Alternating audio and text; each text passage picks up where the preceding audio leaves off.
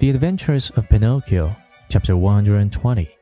Pinocchio is thrown into the sea, eaten by fishes, and becomes a marionette once more.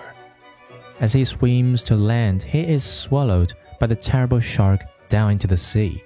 Deeper and deeper sank Pinocchio, and finally, after 50 minutes of waiting, the man on the cliff said to himself, By this time, my poor little lame donkey must be drowned. Up with him, and then I can get to work on my beautiful drum. He pulled the rope which he had tied to Pinocchio's leg, pulled and pulled and pulled, and at last he saw appear on the surface of the water. Can you guess what? Instead of a dead donkey, he saw a very much alive marionette, wriggling and squirming like an eel.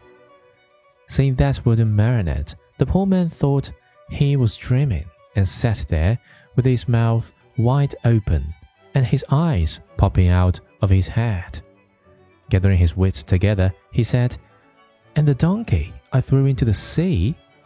I am that donkey, answered the marionette, laughing. You? I. Ah, you little cheat, are you poking fun at me? Poking fun at you? Not at all, dear master. I am talking seriously. But then, how is it that you, who a few minutes ago were a donkey and now standing before me a wooden marionette?